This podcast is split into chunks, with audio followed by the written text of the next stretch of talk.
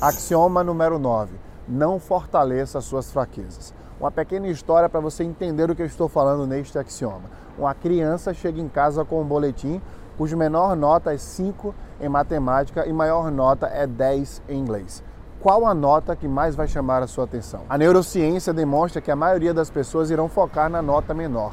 A gente tem uma tendência de focar sempre no lado ruim das coisas, é uma tendência natural. E como reação a essa tendência, nós costumamos a querer corrigir essas fraquezas, ou seja, fortalecer elas. Nesse exemplo que eu acabei de citar, normalmente as famílias colocam as crianças que têm deficiência né, em alguma matéria no reforço escolar, neste caso em matemática. Mas eu tenho uma provocação para fazer para você.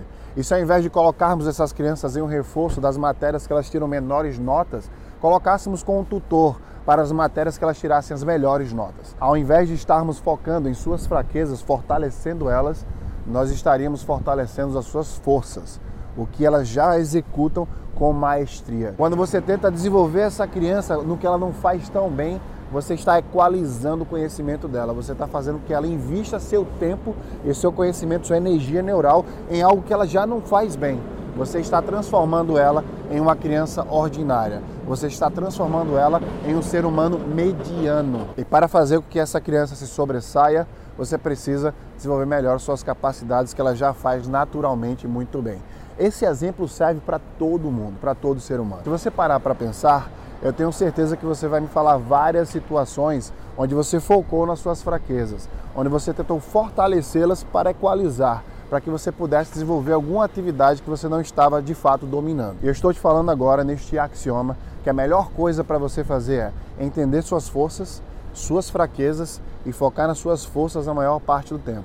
Com as suas fraquezas, você precisa viver, você precisa terceirizá-las. Você não precisa gastar seu tempo, seu investimento, sua energia neural tentando desenvolver algo que você já não faz com maestria. Isso vai tornar você uma pessoa mediana. Você precisa enaltecer o que você já faz com maestria. Essa é a grande sacada das pessoas que investem tempo dentro daquele ambiente, dentro daquelas atividades que elas já exercem com maestria. A parte mais difícil de todo esse cenário que eu acabei de falar é você entender quais são suas forças, entender quais são suas fraquezas e começar a focar na atividade correta, né? na habilidade que vai mais te trazer resultados. Eu vou te esclarecer algo agora que vai dar um nó na sua cabeça.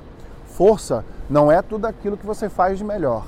Assim como fraqueza não é tudo aquilo que você faz de pior. Força é tudo aquilo que você faz que fortalece alguma coisa, mesmo que você seja ruim. Por exemplo, eu sou um péssimo músico. Mas se eu tocar música uma hora por dia, essa frequência vai fazer com que essa minha fraqueza seja fortalecida. Não é algo que eu quero. Como eu falei anteriormente, não é hora de focar nas suas fraquezas, de fortalecê-las.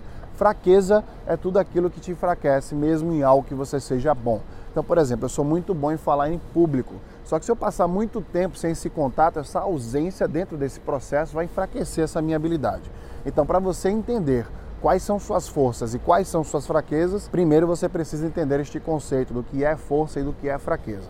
Agora você precisa descobri-las. E isso é um tema para um próximo vídeo. Se você já descobriu suas forças, coloque elas em prática a maior parte do tempo elas quem são o combustível que vai fazer você chegar no objetivo que você quer.